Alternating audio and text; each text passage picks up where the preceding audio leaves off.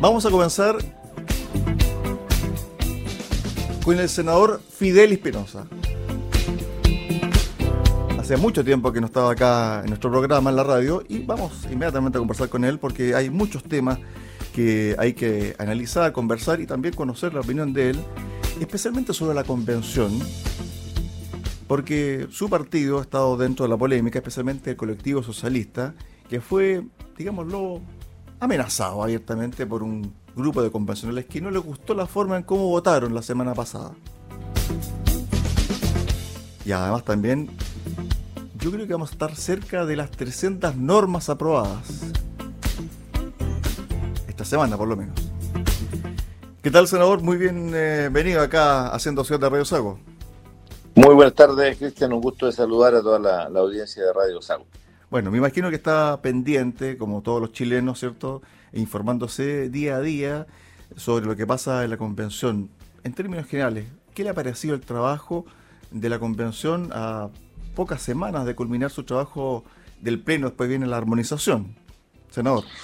Mira, la verdad, la verdad que yo quiero ser muy, muy claro y muy honesto. Yo soy un hombre de centro izquierda, como todos me conocen. Eh, siempre he tenido una postura de defensa de los derechos ciudadanos. Mi trabajo siempre ha estado vinculado a cómo mejoramos nuestro país en términos de, de lograr traducir en una nueva constitución lo que la gente dijo en la calle cuando salió el estallido social en 2019. La gente salió a la calle luchando por más derechos para nuestro país, por romper estas, estas brechas tremendas de desigualdad que hay en Chile salió a la calle porque no tenga que seguir haciendo una rifa para salvarle la vida a alguien, para reunir recursos para una operación.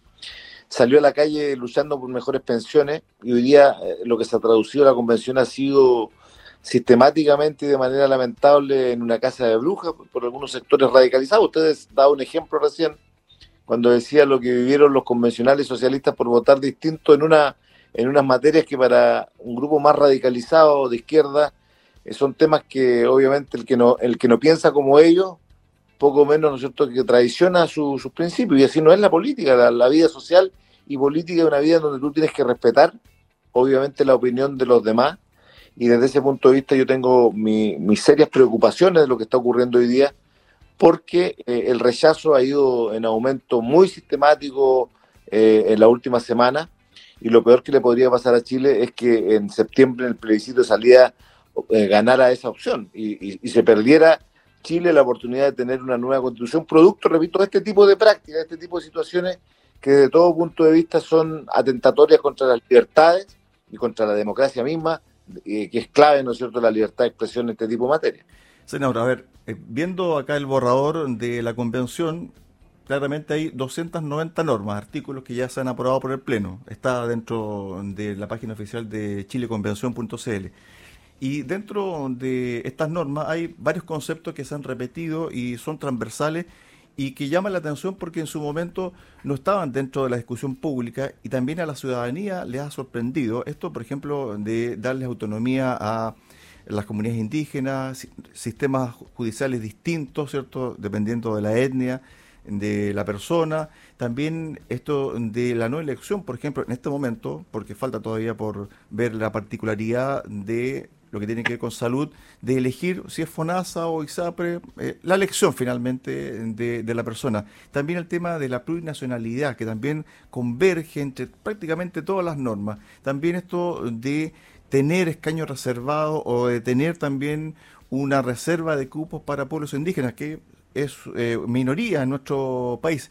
Eso también ha un poco enrarecido el ambiente y uno puede ver también que es parte de la discusión y también no sé si del enojo, pero sí de la disonancia que hay entre lo que se ha aprobado y lo que quiere la población y, de, y, por ello que el tema del rechazo ha aumentado fuertemente y en estos momentos si el plebiscito fuese, no sé, mañana, el rechazo gana, senador.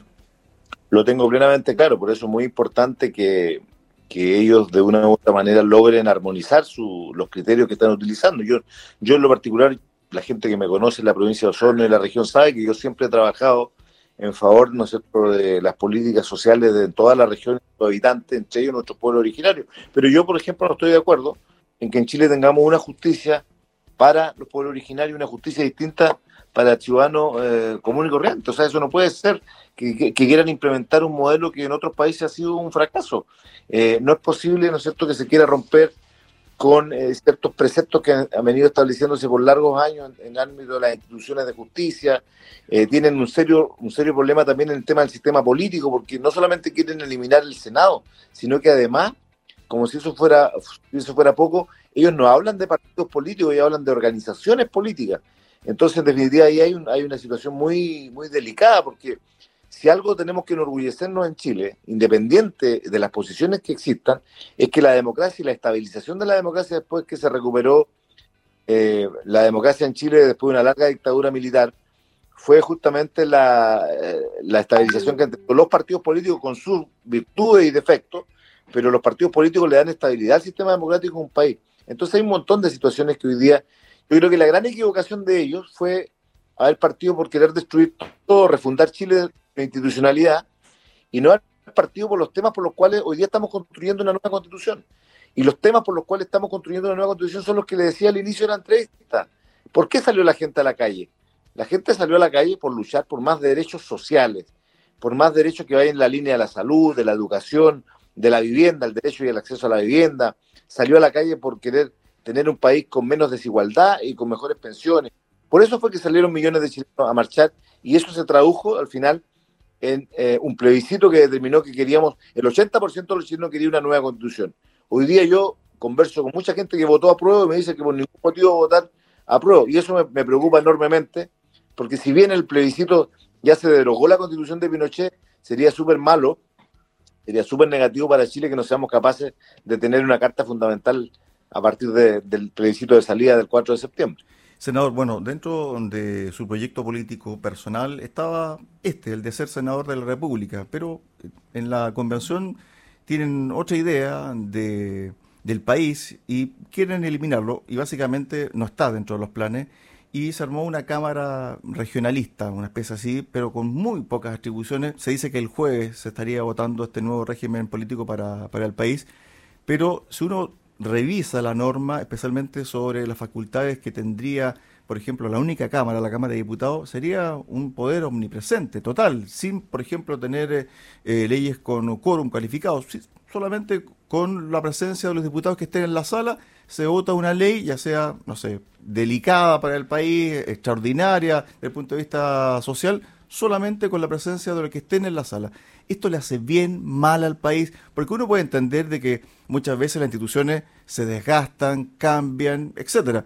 Pero otra cosa distinta es cambiarlas para que tengamos algo mejor. Pero en la práctica, si uno lee la norma tal como está hasta este minuto, porque todavía falta que se pula esto y el jueves aparentemente eh, se va a definir, uno diría, ¿sabe qué? Esto le falta mucho todavía para tener una piedra suficientemente fuerte para que sea el soporte de esta constitución, que es el régimen político en el fondo.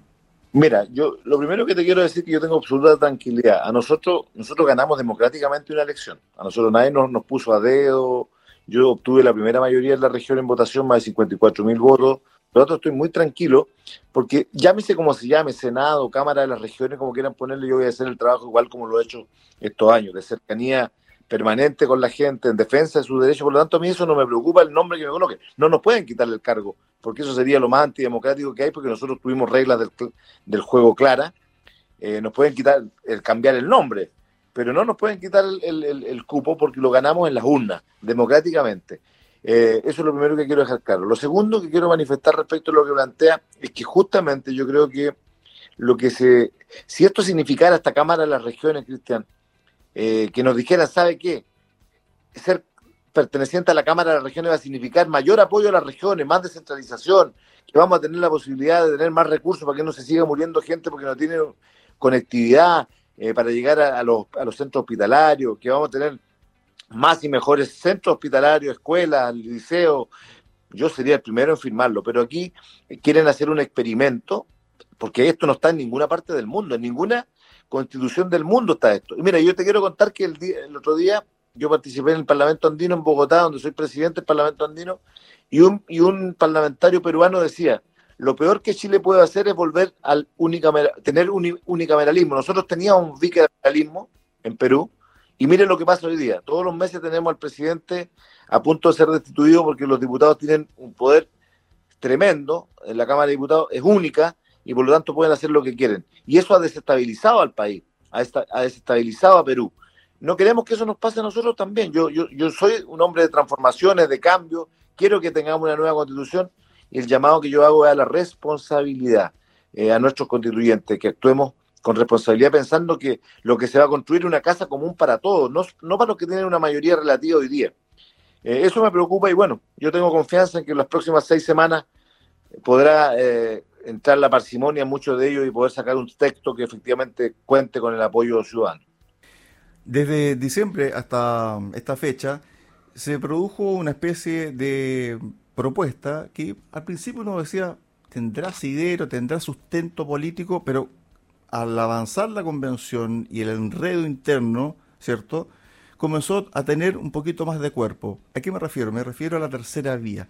Esto se ha conversado dentro de el Congreso, de los partidos políticos tradicionales, porque en el fondo también hay que decir de que si gana el rechazo, ¿qué pasa después? La ley dice, bueno, no, eh, va a tener que seguir la constitución firmada actualmente por el presidente Ricardo Lago, pero la gente quiere o quiso, ¿cierto?, en su voto del 2020, que se cambie la constitución. Por lo tanto, si gana el rechazo, debería haber una vía alternativa. Esa vía está todavía muy, muy todavía en pañales o liceanamente falta un acuerdo político transversal para decir, ¿sabe qué? Si gana el rechazo, va a ocurrir esto. Porque actualmente, si gana el rechazo, se mantiene la constitución firmada por Ricardo Lago. Eso es lo que hay hasta este minuto, senador.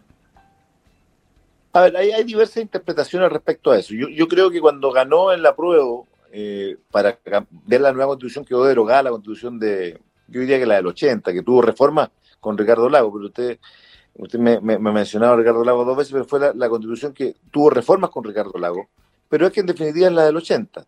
Eh, lo que le quiero plantear es que yo, para mí esa está derogada, y por lo tanto si gana el rechazo el 4 de septiembre tiene que haber una reforma constitucional inmediata que inicie un nuevo proceso constituyente, no de las mismas características probablemente, y ese puede ser la vía, pero hay que esperar que eso no ocurra. O sea, yo, yo espero, yo espero que en definitiva eh, cunda eh, en este ánimo de los constituyentes la responsabilidad con Chile. Si esto no es, es querer pasar la plonadora porque hoy día hay una mayoría circunstancial. Eh, yo creo que eso es negativo para el país. Lo mismo que reclamaba la gente de más a la, izquierda, de, que la constitución de Pinochet era una planadora eh, en, desmedro de la ciudadanía, lo mismo pretenden hacer hoy día, porque hay una mayoría de la convención que está en, esa línea de cambio. Yo creo que lo mejor es pensar que cuando se construye una constitución tenemos que formar una casa para todos. No sacamos nada de ganar 51 a 49 con el apruebo, porque eso significa que la mitad de los chilenos está en contra de la constitución y esa sería una constitución que duraría muy poco. Lo cuando se construye una nueva constitución uno tiene que pensar en 30, 50 años. Ojalá que prime la cordura, repito, en este tema, Cristian, y que avancemos por el bien de Chile. Hay esperanza por parte suya de que esto se revierta en la instancia de armonización, porque quedan pocas semanas para que se trabaje en el Pleno, en las normas en general. Después viene esta etapa de armonización donde nuevamente va a tener que verse las normas una por una y también ver el, cómo está diseñado, ¿cierto? Tal artículo, su redacción, etcétera, y después nuevamente pasa al Pleno. ¿Usted tiene confianza de que ahí se va a pulir de mejor manera esto que se está planteando hoy? Yo espero, porque si no, lamentablemente ellos mismos van a estar empujando el triunfo del rechazo, y eso sería muy lamentable que los propios, eh, la propia gente nuestra, de centro izquierda, de izquierda más radical, que quieren cambio y transformaciones, echen al tacho de la basura eh, la posibilidad de Chile de tener una nueva constitución. Sería muy, muy triste que, que eso ocurriese, pero en fin, como usted lo dice, yo comparto una cosa que usted me ha planteado aquí. Si la elección fuera este domingo, gana el rechazo. Y eso sí que es peligroso. Y la revierta va a depender mucho de cómo actúan ellos, los convencionales de la izquierda. Dos cosas para cerrar el tema de la convención. Si el domingo fuera la elección, ¿usted vota por o rechazo? No tengo texto. Entonces es diferente. Hoy día no hay un texto definitivo. Si tú me preguntas hoy día, yo no, no estoy por aprobar, porque como están dadas las cosas, y no, y no lo digo por el Senado, sino porque tengo discrepancias de, fondo. Yo recién lo que te decía y lo ratifico. A mí me digan representante de la región o senador, me da lo mismo porque hacer el trabajo no, se me va a quitar el apellido porque, porque no lleve el nombre de senador, para nada. Eh, por lo tanto, si tú me preguntaras hoy día, yo no estoy por aprobar por, por otras cosas que me preocupan más. El tema de las dos justicias y muchas otras materias que son de controversia que yo no comparto. Perfecto. Con respecto a su cargo actual, le quiero hacer la pregunta para que me lo precise. Es de ocho años. De acuerdo a la convención, los senadores desaparecen, pero ustedes como senadores dicen, bueno, si, desapare si desaparece el Senado, nosotros nos vamos a tener que eh, pasar al tema de la Cámara Regional. ¿Eso es así o no? Por supuesto, porque en definitiva cuando tú, cuando tú ganas una elección en un sistema democrático como el nuestro, con las reglas del juego claras, se te tiene que respetar tu periodo. Algunos dicen que lo quieren acortar también a cuatro años, pero bueno, esa es una discusión de otro tipo. Lo que importa es que nosotros ganamos una elección legítima y democráticamente. Entonces, ellos que hablan tanto, los convencionales, de la soberanía popular, tienen que respetar la soberanía del pueblo, si fue el pueblo que nos eligió. Y desde ese punto de vista, repito lo que te, decía recién, no me complica en absoluto, no me complica para nada cómo se llame, Cámara, Región o Senado. Y repito, las personas se miden por su trabajo en terreno y con la gente. Yo, por lo tanto, ahí yo he pasado todas esas pruebas por largas que Estamos eh, con el senador Fidel Espinosa conversando acá en Asiento Ciudad en, Radio Sago. A ver, nos vamos a un tema mucho más eh, local y donde también usted estuvo en algún momento de la historia de la ex Hacienda Rupanco presente, apoyando también a este grupo de personas que estuvo ahí como una especie de cooperativa, de colaboración, de sociedad. ¿Qué está pasando en la extracción de Rupanco? ¿Por qué de la noche a la mañana aparece un grupo fuerte eh, con acciones que no se habían dado? Porque la última, esto donde aparecen los carabineros, donde hay enfrentamientos, esto nunca había pasado, por lo menos que yo recuerde, en 20, 30 años. Esto de la violencia que hubo, la última que ocurrió eh, en la extracción de Rupanco, nunca se había visto. ¿Qué está pasando al interior de la extracción de Rupanco? Mire, yo siempre he apoyado a, los ex hacendados de Rupanco porque fueron personas que, durante el régimen militar eh, fueron despojados prácticamente de, su cooperativa, que ellos era la cooperativa más productiva que había. El Estado, eh, el Estado de Chile, a través de las leyes de reparación, reparó ese daño a través de las pensiones de exoneración política en su momento, y ahí trabajamos muy de la mano con cientos y cientos de familias que lo pueden reconocer, que logramos nosotros que habían quedado fuera porque no eran reconocidas por el Ministerio del Interior como tal, primero tuvimos que lograr demostrar que fueron exonerados políticos. Eh, hubo de las 700 800 familias de la Hacienda Rupanco, eh, me atrevo a señalar que más del 90% obtuvo sus beneficios eh, que fueron, en definitiva, mínimos comparados con el daño que se les provocó. Pero además hubo, en los años 93, yo no era parlamentario, por cierto, en aquellos años estaba estudiando en los lagos, pero en aquellos años hubo un un abogado, ¿no es cierto?, de la región que logró llegar a acuerdos con las familias para que se retiraran de la hacienda Rupanco previo pago de una indemnización menor, mínima, ridícula, si se puede decir, para la época, pero que se, se firmó en tribunales de justicia. Entonces, por lo tanto, yo he estado siempre del lado de ellos, pero en este caso yo no puedo avalar eh, lo que andan haciendo algunas personas de querer engañar a la gente, y lo digo con mucha sinceridad, yo creo que es pretender engañar a la gente, decir, ¿no es cierto?, de que el gobierno de Gabriel Boric va a recuperar las tierras para los ex hacendados de Rupanco. Eso es, para mí, yo no encuentro hasta inhumano lo que andan haciendo unos voceros por allí, también apoyados por algunas autoridades de la, de la zona, que andan diciendo poco menos que este gobierno tiene un ultimátum hasta septiembre para dar respuesta a la devolución de tierras, cuando todos sabemos que Manuca, la empresa con la cual yo he peleado muchísimo, la gente sabe, he peleado por el tema de los terneros, he peleado por el tema de relaciones laborales, pero esa empresa eh, tiene los títulos de propiedad, ¿no cierto?, legalizados y como corresponde a un Estado de Derecho. Entonces, a mí lo que me duele, Cristian, es que haya gente tan, eh, yo diría, eh, poco humana, en el sentido de no darse cuenta que están jugando con los sueños y las expectativas de familiares de los ex hacendados de Rupanco e incluso algunos adultos mayores que creen que eso puede ocurrir. Eso no se hace. Yo soy responsable, de mí podrán decir muchas cosas, que soy de repente peleador, luchador en muchos temas, pero nunca me voy a involucrar en algo que atente contra la legalidad. Yo me acuerdo que en el pasado a la gente del PEMIPOC llenaban los gimnasios cobrándole mil pesos diciéndole que el Estado, con nuestro gobierno nuestro de izquierda, iban a, iban a, iban a indemnizarlos, porque habían sido trabajadores del PEM y POG del gobierno militar. Yo mismo en un gimnasio, me recuerdo yo, en Puerto Octay, dije que eso era una mentira con un gimnasio lleno, porque engañar a la gente no va, nunca va a ir conmigo. Los que andan detrás de esto hoy día van a tener que dar explicaciones en el futuro a esas familias que han movilizado de manera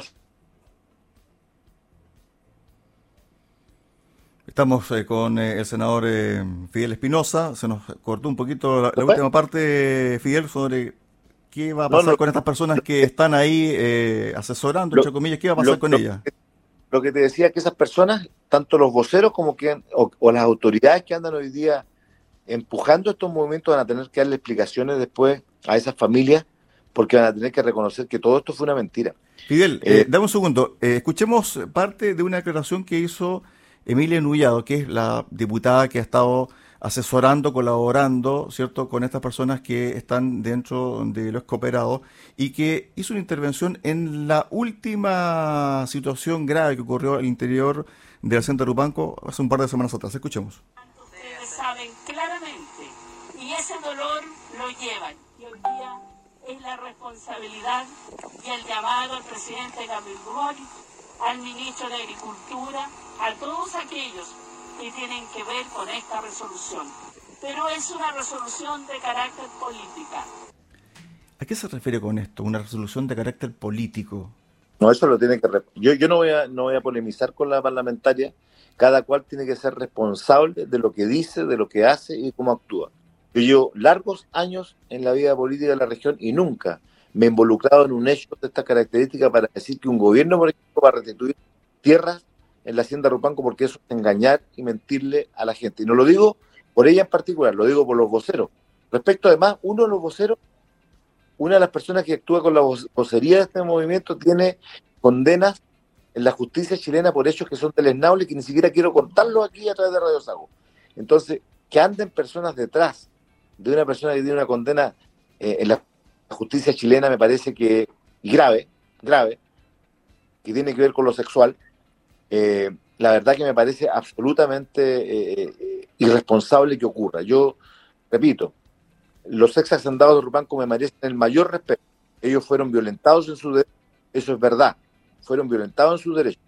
Pero también el Estado chileno ha respondido en la gran mayoría de los años que luchamos para que cada uno de ellos tuviera sus pensiones de exoneración. Alguien me podrá decir hoy día, claro, pero con eso no alcanza para, para vivir. Es verdad, hemos luchado también desde el Parlamento por mejorar las pensiones de exoneración en nuestro país, pero ellos de una u otra manera pueden ser hoy día vilmente engañados como están siendo por estos voceros de estos movimientos que además han llevado a que hayan casi de violencia al interior de, la hacienda. Eso no, no corresponde. Yo tengo muchas peleas con Manuca. No soy santo de la devoción de Manuca. Los denuncié internacionalmente, incluso en el tema de los terneros. Pero eso no significa que yo me vaya a prestar para una situación de este tipo, porque me parece que esto pone en peligro la pacificidad que tenemos que tener en nuestra región, donde no queremos que ocurran, comiencen a ocurrir actos como los que ocurren a menudo en la Araucanía, en donde la gente, ¿no es cierto?, no puede vivir. Fidel, eh, ha habido comentarios respecto a que hay mucha gente de este movimiento que son de afuera, no habitantes actuales de Rupanco, y que habrían visto una oportunidad monetaria en ilusionar a la gente para conseguir el apoyo al movimiento y tomarse predios de las empresas Cabildo, Manuca o Mininco que se emplazan en la ex de Rupanco. ¿Usted qué antecedentes tiene al respecto? Bueno, a mí por suerte, por suerte, no podrán hacer lo que hicieron con el alcalde de Puerto Octay, que lo acusaron de no sé tantas cosas, que lo han dicho en la reunión el alcalde, el señor Bunkel, un caballero, que siempre ha estado, ¿no es cierto?, del lado de, de, los, hacendados de Rupanco, le han inventado un montón de cosas. De mí no pueden decir nada porque ellos saben que yo he tenido conflictos fuertes con Manuca y con estas otras empresas. Pero tampoco eso significa que porque yo haya tenido conflictos fuertes con estas empresas en otras materias, hoy día yo me preste, ¿no es cierto?, para una situación de este tipo. Yo creo que en esto hay que ser súper, súper responsable. Y yo solamente le digo a usted, Cristian, lo siguiente, para terminar sobre este tema. Solo le digo, ellos prometieron que en septiembre el gobierno poco menos quería tener un ultimátum para dar respuesta sobre esto.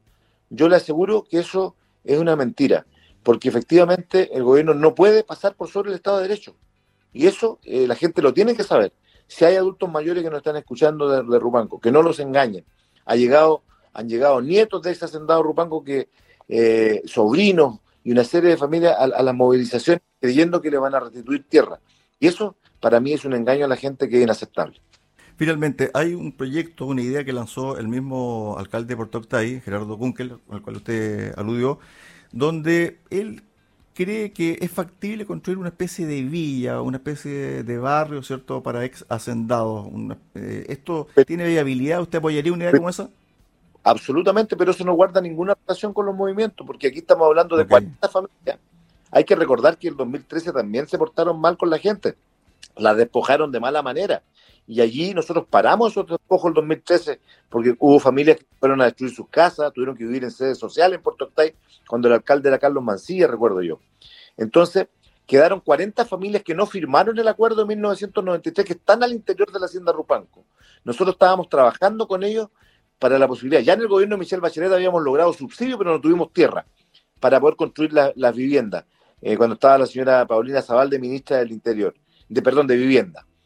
Hoy día lo que queríamos era con esa familia es que tengan su espacio y estábamos avanzando en esa materia cuando se comienzan a generar estas, estas movilizaciones, pero que nada tienen que ver con ellos, porque estas 40 familias sí tienen derecho porque no firmaron el acuerdo del 93, un acuerdo que fue malo, negativo, sin duda, pero que se firmó lamentablemente por parte de los vecinos que se salieron de la hacienda Rupanco. Finalmente, va a cerrar definitivamente el tema de la hacienda Rubanco, ex hacienda Rubanco. ¿Qué mensaje le enviaría usted a la gente que está escuchando y que ha estado involucrada en eh, estas últimas acciones de reivindicación?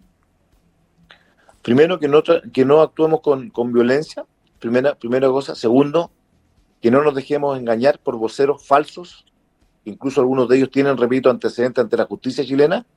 No nos dejemos engañar por ellos yo sé que esto va a tener muchas repercusiones sobre mi persona, pero yo prefiero que de mí hablen mal porque estoy diciendo la verdad, a que el día de mañana digan el senador Fidel Espinosa estuvo engañando a la gente porque esto nunca ha sido parte de mi estilo de vida y de mi conducta política. Podré caerle mal a muchos quizás, por, mi, por mis dichos, por mis apreciaciones, pero jamás, jamás voy a avalar actos falsos y mentirosos, porque jugar con, la, con, la, con los sueños de la familia, eso nunca ha estado conmigo, jamás. Lo último, nos queda un minuto de esta entrevista. Pareciera que hubiésemos estado o está cumpliendo más años el actual gobierno y lleva un mes y pocos días su evaluación a grandes rasgos y especialmente por la conducción de la ministra Siche. En el día de hoy se le pregunta por una situación que todo el mundo que tiene celular y acceso a redes sociales lo sabía ayer en la noche, no en la noche, esto del saqueo a un supermercado en Talacante y ella le preguntan a media mañana y sé que no tiene antecedentes.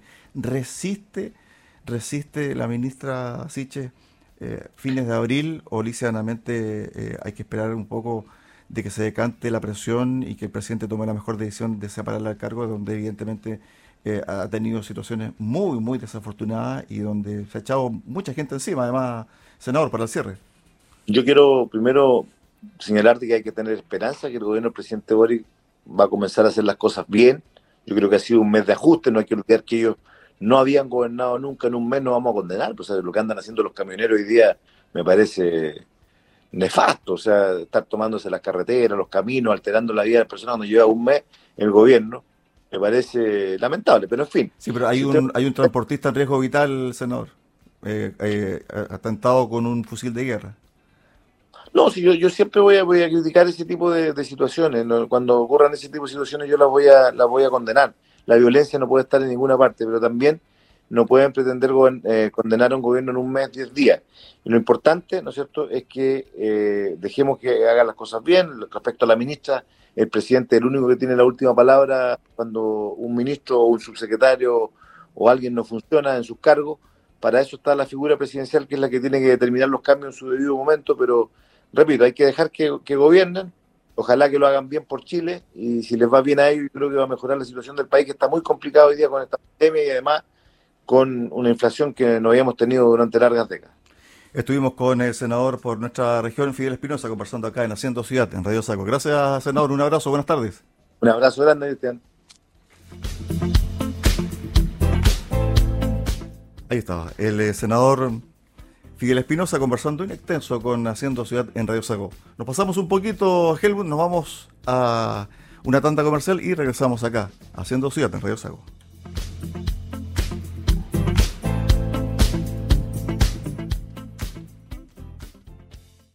Sago. Sur ha sido una ayuda